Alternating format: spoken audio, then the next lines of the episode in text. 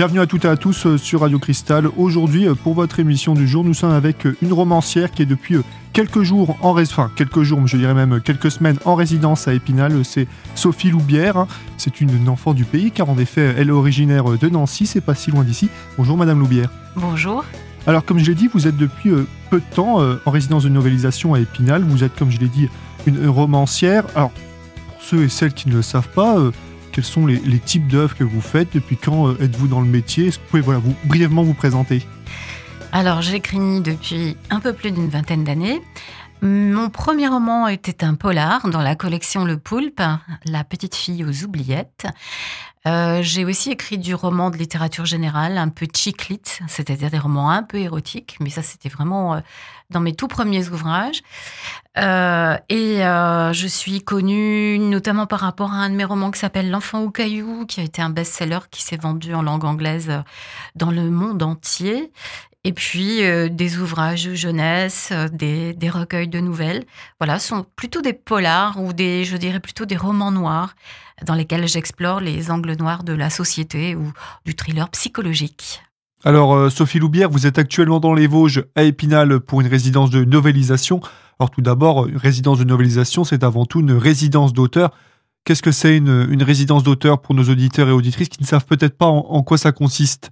Une résidence d'auteur, c'est un contrat qu'on va passer avec un auteur, qu'une bibliothèque va passer avec un auteur, euh, et qui va être financé par la région. Donc là, en l'occurrence, la région Grand Est. On va permettre à un auteur de s'installer dans, dans une ville et de rayonner. Euh, par le biais de médiation, c'est-à-dire des rencontres avec euh, des publics très différents, des rencontres évidemment organisées autour de son œuvre à la médiathèque, mais aussi des rencontres euh, avec en milieu scolaire, des interventions autour de, de, de points d'intérêt de l'auteur en ce qui me concerne, par exemple, c'est le cinéma, donc des conférences, des ciné-conférences. Voilà. Et en échange de ce temps que l'auteur va donner à la résidence, à peu près 30% de son temps, les 70% du temps lui restant, eh bien, vont lui être offerts pour un temps de qualité d'écriture. C'est-à-dire que on va l'enfermer ou il va s'enfermer, voilà, dans une résidence. Alors parfois, ça, peut être un hôtel s'il n'y a pas de lieu euh, dédié, euh, pour qu'il se consacre entièrement à l'écriture de son projet littéraire. Alors en général, le projet littéraire, il est propre à l'auteur, mais là, dans le cadre de la résidence d'Épinal, cette résidence, c'est une résidence de novélisation et on a choisi, euh, enfin j'ai été choisie euh, par rapport à d'autres euh, projets qui étaient proposés en fonction du film euh, que j'ai envisagé de, de, novéliser. Alors une novélisation, pour répondre à votre question, qu'est-ce que c'est? Eh bien, en général c'est dans l'autre sens. C'est-à-dire que on trouve qu'un un roman est intéressant et on décide de l'adapter euh, au cinéma. Donc on fait une adaptation euh, cinématographique. Une novélisation, ça va être l'inverse, c'est-à-dire qu'en fait, on va partir d'un film et on va décider d'en faire un livre. Donc, on va adapter le scénario et le film et les images euh, au format d'un roman. Et donc, euh, c'est euh, ce, ce projet de résidence qui m'intéressait beaucoup, pour lequel je suis allée chercher un film que j'avais envie de novéliser, qui est donc le film de Wim Wenders, Alice dans les villes, que j'ai vu quand j'avais une quinzaine d'années. Pourquoi ce film il vous a marqué? Pourquoi précisément avoir décidé de le choisir? Euh, Est-ce que c'est euh, ce que raconte le film, ce qui symbolise pour vous? Est-ce que c'est aussi peut-être, euh, ça va être un peu plus simple à écrire une nouvelle en se basant de ce film? Pourquoi avoir décidé de faire ce choix? C'est venu d'une façon évidente, sans que je m'explique vraiment pourquoi, mais c'est tout de suite ce film qui m'est venu en tête. sans doute parce que c'est un film dans lequel il n'y a pas énormément de dialogue mais beaucoup d'images, beaucoup de, scènes silencieuses, extrêmement euh, euh, sujettes à, de nombreux questionnements pour le téléspectateur. Mais qu'est-ce qui se passe dans sa tête? Pourquoi elle agit comme ça? Euh, En fait, c'est un, film, quand on le voit, qui est plein de grâce. et mais qui pose énormément de questions. Le, résumé, hein, très rapidement du film, c'est l'histoire euh, d'un journaliste allemand qui se trouve aux États-Unis. Il doit rentrer au pays parce qu'il a plus d'argent et que de toute façon son reportage il est naze, il a raté, il n'a il a pas été inspiré du tout. Et au moment où euh, il doit repartir en Allemagne, il fait la connaissance d'une maman qui est allemande elle aussi et de sa petite fille Alice. Et euh, ensemble, eh bien, euh, ils vont nouer une relation. voilà, ils vont se rapprocher parce que c'est la grève des, avions et qu'ils ne peuvent pas partir, ils sont coincés. Et euh, durant ce, court laps de temps, il y a une relation euh, d'amitié qui va se, nouer, ou peut-être un peu plus, entre la maman d'Alice et euh, Philippe, le journaliste. Et puis le lendemain matin, eh bien, la maman a disparu et elle a laissé Alice à Philippe. Donc sa mission, eh bien, c'est de la ramener en Allemagne, dans un premier temps à Amsterdam, où la maman leur a donné rendez-vous. Mais très vite, on s'aperçoit qu'elle n'est pas au rendez-vous et Philippe se retrouve avec cette petite Alice de 9 ans dans les bras Qu'est-ce qu'il va faire d'elle? Que va-t-il se passer?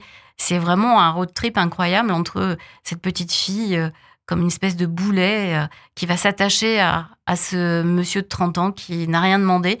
Et peu à peu, de cette relation, va naître quelque chose de magnifique, de très fort. Et puis surtout, Philippe va peut-être trouver un sens à sa vie et, être en capacité de trouver les mots. Donc voilà, c'est un magnifique film euh, qui a été tourné dans les années 70 en noir et blanc. Et probablement que cette petite Alice euh, résonne beaucoup en moi par rapport à ma, propre histoire. Une adaptation donc d'un film euh, sous format littéraire, je pense que votre passé, comme on l'a dit, de, à la radio où vous avez présenté voilà cette petite fiche du, du, cinéma, je pense que ça a quand même dû, ça a dû un peu aider, non? Je, ne sais pas, je ne peux pas vous dire. En, tout cas, je pense que toute expérience écrite est un est, un barreau de l'échelle pour arriver tout en haut à la capacité de rédiger un, roman. Et surtout, je pense qu'il y a surtout euh, l'écriture, c'est la lecture. C'est euh, la lecture de tous les genres possibles et euh, imaginables de, de ce qu'est aujourd'hui la production littéraire, que ce soit de la bande dessinée, que ce soit, alors peut-être pas des mangas pour moi parce que c'est pas ma génération, mais et pourquoi pas aujourd'hui en tout cas, la bande dessinée, euh, euh, du, du, du roman historique, euh, du feel good, du polar, de la littérature générale. Faut tout lire, des classiques, tout ce qui sort, voilà, des livres d'humour. Il n'y a pas de bonne ou de mauvaise littérature en fait, tout est bon à prendre. On pourrait croire, des fois, c'est vrai qu'on peut entendre que les jeunes ne s'intéressent, comme vous l'avez dit, qu'au BD, au manga, et s'intéresse pas, s'intéresse pas aux grands auteurs français ou alors à, on va dire des œuvres qu'on pas un peu plus comme mature. Mais non, en fait, tant que la personne se met à lire, c'est, une bonne chose. Absolument, tout est bon à prendre, surtout quand on a du mal à lire. Pour certains dyslexiques qui ont du mal avec la lecture, une BD, c'est très bien. C'est voilà, faut surtout les encourager. C'est très bien déjà, ils lisent. On va pas se plaindre, c'est super. Euh, et puis ça va les amener à autre chose après de toute façon. Mais non non, il y a pas de il y a pas de mauvaise littérature. Il y a des livres très mal écrits, ça c'est certain. Et d'ailleurs, on va vite s'en apercevoir si on lit régulièrement. Euh, mais il y a aussi de très bons livres dans des genres euh, qu'on appelle mauvais genres. Que ce soit la SF, que ce soit les films, les, bouquins un peu gore qui font un peu peur. Voilà, il y a, aussi de très bons bouquins écrits dans, dans, ce genre-là. Une résidence d'auteur, c'est la première fois que vous en faites ou alors c'est quelque chose que vous avez déjà fait par le passé? C'est ma troisième résidence d'auteur. C'est quelque chose que j'aime beaucoup faire parce que ça me permet d'aller au-devant des publics et notamment des scolaires. parce que hum, on en parlait tout à l'heure, la dyslexie, donc c'est quelque chose d'important pour moi. Ça fait partie de mon parcours et de ma carrière.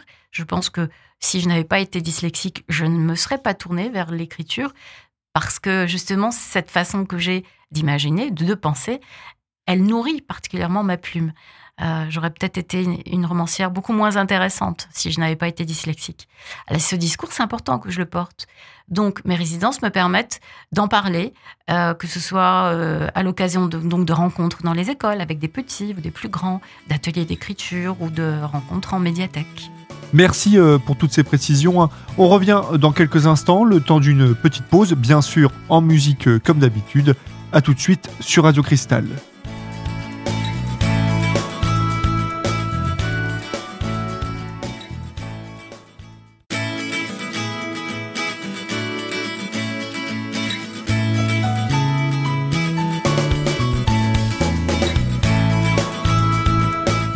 Bienvenue pour la suite de votre émission du jour. Si vous venez de nous rejoindre, nous sommes avec Sophie Loubière, romancière de Polar entre autres, qui est originaire de Nancy et qui est actuellement en résidence d'auteur à Épinal. Alors, est-ce que ce type d'événement, euh, Sophie Loubière, c'est l'occasion euh, de plus facilement rencontrer le public, euh, d'échanger avec eux, de, pouvoir animer des ateliers Parce que vous m'avez dit que ça représente à peu près 30% de votre temps, voilà, ces, résidences, ce type d'activité.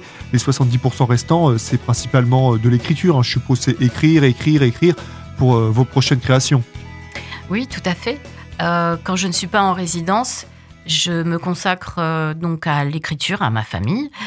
Là, un petit peu moins hein, quand je suis en résidence parce que je ne suis pas à la maison. Donc, en fait, je suis déchargée mentalement et physiquement de toutes les tâches que je, partage habituellement à la maison. Euh, donc je vous dis pas l'état de la maison quand je rentre, et c'est pas grave. Euh, mais voilà, en tout cas, je suis totalement déchargée de ça, donc je suis à fond dans l'écriture. C'est 14 heures d'écriture par jour. Euh, alors qu'en temps normal, je tourne, euh, allez, on va dire autour de 6, 7, 8, grand max. Euh, mais effectivement, après, j'ai pas vraiment le temps de, de faire des rencontres scolaires. J'en mène une chaque année au niveau d'un lycée-collège qui est près de chez moi, parce que j'habite en banlieue parisienne, autour d'un atelier d'écriture, autour des nouvelles. J'en anime comme ça régulièrement, peut-être deux ou trois dans l'année. Mais effectivement, la résidence, ça permet de bien concentrer les choses. Comme je l'ai dit, euh, cette résidence va se conclure euh, le 15 décembre avec la projection déjà à 18h au Ciné Palace d'Épinal du film euh, Alice dans les, films, dans les villes pardon, de Wim Wenders. Et donc après, ça sera suivi de la présentation donc, de ce que vous avez pu écrire. Est-ce que déjà vous pouvez un peu nous teaser ce que vous avez pu écrire, même si on découvrira tout le 15 décembre? Alors, dès le départ, j'avais dans l'idée que le point de vue que j'adopterais pour le roman ne serait pas celui du film. Le point de vue du film, c'est celui du journaliste, euh, Philippe Winter. Et c'est probablement aussi celui de Wim Wenders qui se projette, de toute évidence, dans le personnage de ce journaliste. Ils se ressemblent d'ailleurs, hein, tous les deux. Et comme lui, Wim Wenders fait, des photographies, très, très belles photographies euh, des États-Unis notamment, et est fasciné par ce pays. Donc pour moi, il était important de montrer justement ce qui n'est pas montré dans ce film, c'est-à-dire ce qu'il y a dans la tête de la petite Alice. Donc c'est un roman qui est écrit à la première personne et vu du point de vue d'Alice. Et ce, que je trouvais aussi intéressant, c'est d'intégrer euh, au roman euh, des images de films. Euh, alors au début, je ne savais pas trop de quelle façon les introduire, mais ça s'est fait assez naturellement. C'est-à-dire que quand je tombe sur une photo du film, ce qu'on appelle un photogramme, qui, qui m'inspire, eh bien, je, je l'extrais, je le photographie sur mon écran, je le mets dans mon texte et en dessous j'écris un texte qui pourrait être une sorte de poésie ou d'analyse, enfin que sais-je, c'est parfois juste trois lignes ou alors une page. Et euh, je me suis aperçue que dans le roman, ça fonctionnait très bien parce que ça, ça permet de, visualiser l'ambiance euh, du roman, euh, de dire des choses aussi que je n'ai pas dites dans, dans la voix d'Alice. Et puis, je pense que ça peut consister aussi en une exposition indépendante qu'on pourrait faire de ces pages avec euh, les photogrammes. Là, j'en suis à la page, à peu près une soixantaine de pages. Euh, il me reste encore 30 minutes du film à, écrire et j'ai huit photogrammes à peu près. Donc, oui, les choses avancent bien pour l'instant. Je pense que ça aide hein, pour revenir voilà, sur, sur les gens qui souhaitent débuter dans l'écriture, de de s'inspirer déjà d'une image, d'un univers, de voir quelque chose de visuel pour pouvoir écrire, euh, écrire derrière. Parce que vous, vous l'avez dit au tout début, votre passion, euh, c'est le cinéma, c'était pas forcément euh, la littérature, je pense. C'était les deux. Les deux, mais vous aviez quand même un attrait pour, pour le cinéma. Oui, oui, les deux. Mais je, je ne peux pas dire que. Non, j'adorais lire. Je suis, et j'ai toujours été une grande lectrice. Euh, ma difficulté, elle n'était pas au niveau des livres, elle était au niveau de l'écriture, de l'orthographe, des dictées. Voilà. Je ne sais pas qui a inventé ça, mais on devrait le chasser, le châtier, que sais-je. Non, non, les dictées, c'est nul, ça sert à rien. Je veux bien les dictées à trous. Ouais, allez, on y va. Les dictées à trous, c'est sympa parce qu'au moins on n'a pas trop à réfléchir à tous les mots, on réfléchit à un mot, c'est déjà assez. Et si on fait tous les jours une dictée, une dictée à trous, je suis sûre que ce sera beaucoup plus efficace que de voilà que, de, faire paniquer des tas de gamins avec des, des dictées. Souvent, en plus, c'est des textes qui sont pas intéressants. Donc voilà, voilà, ça y est, j'ai descendu la dictée. c'est autant le cinéma que la littérature euh, qui m'ont nourri et qui m'ont amené euh, probablement à l'écriture. Mais il est vrai que j'ai une écriture cinématographique, c'est-à-dire que quand j'écris, euh, je projette les images dans ma tête. Et là, puisque je suis sur une novélisation, les images, je n'ai pas à les projeter, elles sont déjà là, elles sont projetées pour moi. Donc, euh, j'ai deux fois moins de boulot à faire. C'est-à-dire que je pars de ce qui est projeté, du travail de Wim Wenders, et puis à partir de là, eh bien, je vais, je vais écrire ce que euh, cette, je prends de la chair hein, de, de, cet objet qui est en face de moi, et puis euh, je vais fabriquer mon propre mon propre personnage, le propre, mon propre décor. Je vais j'y prendre les petits éléments que je vois et je fabriquer le bouquin avec ça. Alors euh, d'ici quelques minutes, on va revenir hein, sur votre actualité euh, littéraire qui est riche hein, pour cette fin d'année et d'ailleurs aussi le début d'année 2024. Euh, hein. Mais avant ça, on va faire une petite pause, Sophie Loubière, en musique bien sûr, comme d'habitude. Restez à l'écoute sur Radio Cristal.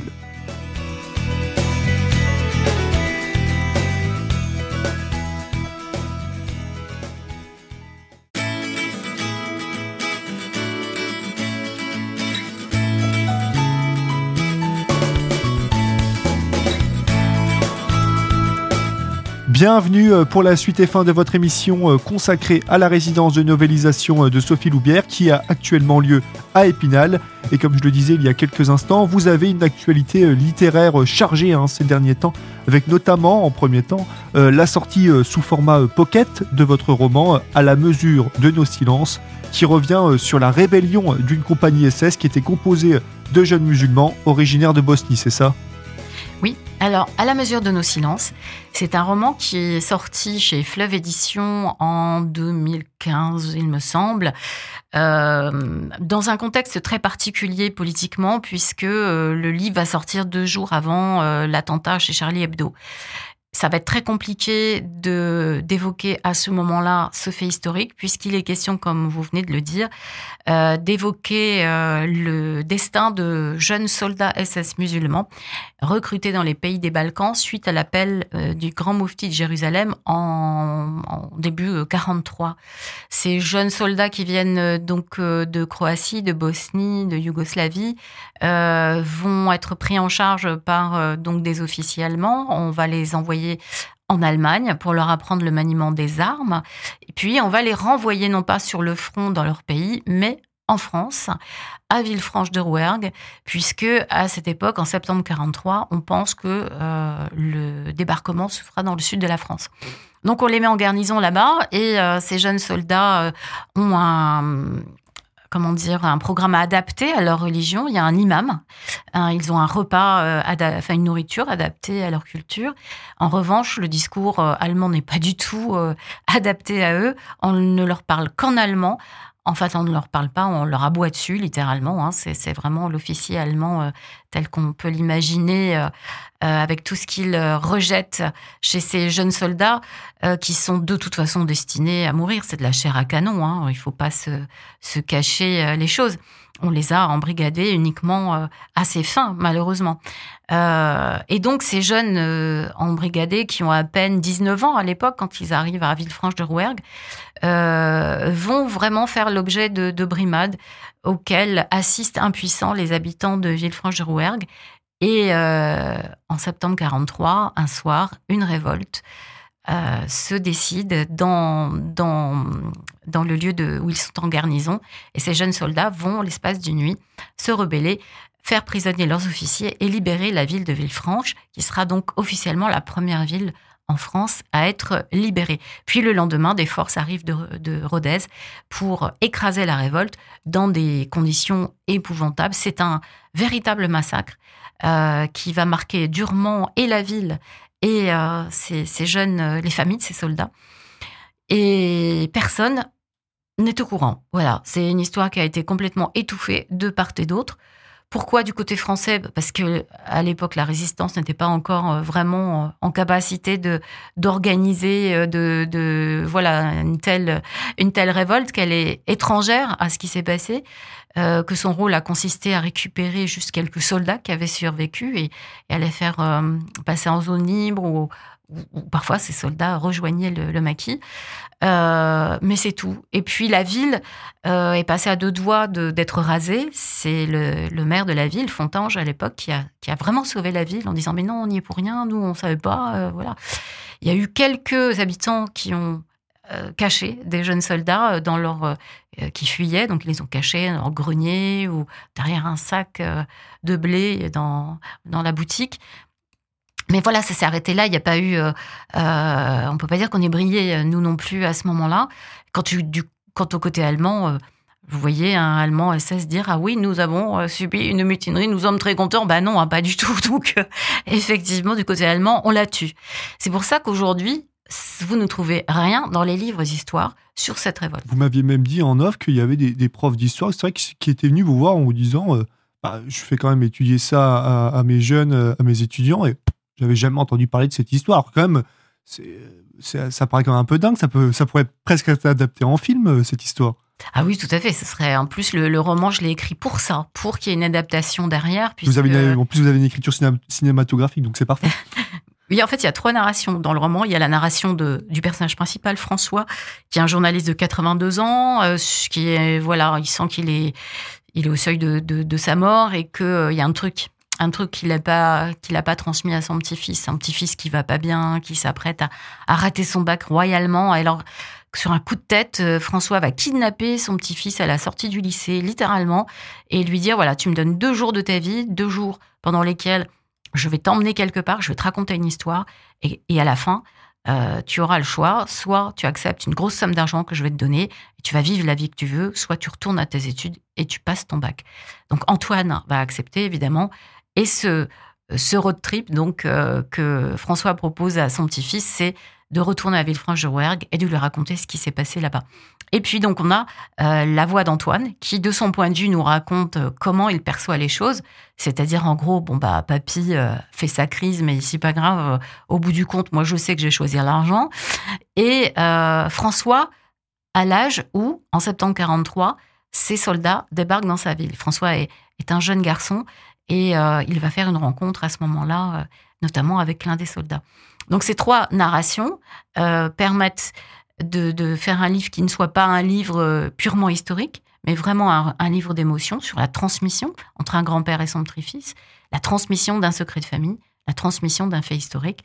Et donc effectivement, en trois narrations, c'est pain béni pour un, pour un film. Ce livre, il est à découvrir chez quelle maison d'édition et depuis quand est-il donc publié, que ça soit sous son format, son grand format ou son format de poche depuis maintenant peu? Alors, on le trouve en poche chez Pocket, euh, donc on peut le commander sur euh, n'importe quelle plateforme et notamment en priorité chez son libraire. Euh, oui, voilà, c'est la version Pocket et ça s'appelle À la mesure de nos silences et, le livre est ressorti au mois de septembre à date anniversaire de l'événement. Ça fait 80 ans que c'est arrivé. Ouais. Votre, autre actualité euh, littéraire, c'est en début d'année prochaine, le 1er février notamment. Vous avez votre nouveau livre qui va sortir. Donc, euh, on sera toujours dans un univers un peu polar, mais là, dans le futur, une dystopie où là, la, la, notamment la condition de la femme est particulière, car euh, dès qu'elle a dépassé 50 ans, elle a un peu une, une date de péremption, c'est ça? Oui, c'est un roman qui s'appelle Obsolète et qui va traiter de l'obsolescence programmée de la femme de plus de 50 ans. Alors programmée pourquoi? Parce que euh, en 2224, donc dans deux siècles exactement, euh, j'imagine que euh, la société n'est plus tout à fait la même, la planète non plus, hein, ça on s'en doute. on a beaucoup moins d'humains sur Terre, on a beaucoup œuvré pour ça, on a un gros souci au niveau de la reproduction humaine et surtout de la féminisation des fœtus, qui est liée aux perturbateurs endocriniens et à la pollution qu'on a dans l'air, dans le sol, dans l'eau. Et cette féminisation des fœtus fait qu'on a de moins en moins de naissances mâles et de plus en plus euh, de, problèmes de, euh, d'appareils génitaux qui sont atrophiés ou qui ne fonctionnent pas. Donc, en gros, on a euh, trois femmes pour un homme, quoi, ou deux femmes pour un homme, trois femmes pour un homme à peu près, ou deux femmes pour un homme qui sont en capacité de se reproduire.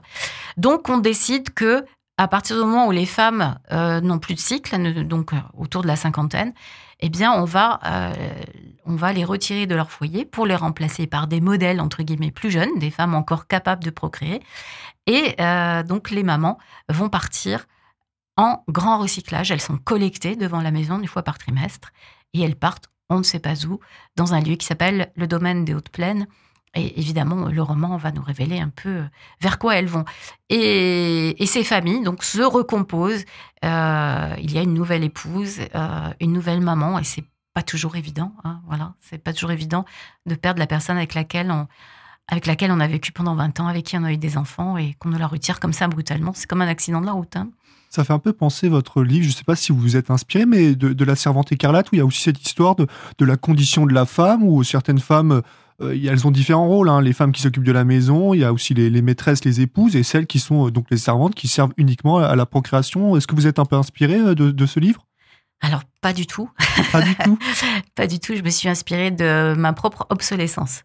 Parce que vous avez plus de 50 ans, donc c'est aussi pour ça que peut-être vous avez voulu aborder, aborder ce Absolument, point oui. C'est-à-dire que, en fait, euh, ce que Margaret Atwood, c'est ça, hein, il me semble, euh, évoque dans, dans, son roman, qui est vraiment formidable, parce qu'à l'époque où elle l'écrit, euh, elle projette des choses qui sont tout à fait actuelles. Hein, on le voit par le biais des, des régimes autoritaires religieux, où la femme est complètement réduite à l'état d'objet et, et, est totalement instrumentalisée et, brutalisée de, manière ignoble, ce qu'elle raconte très bien dans, son, dans sa dystopie.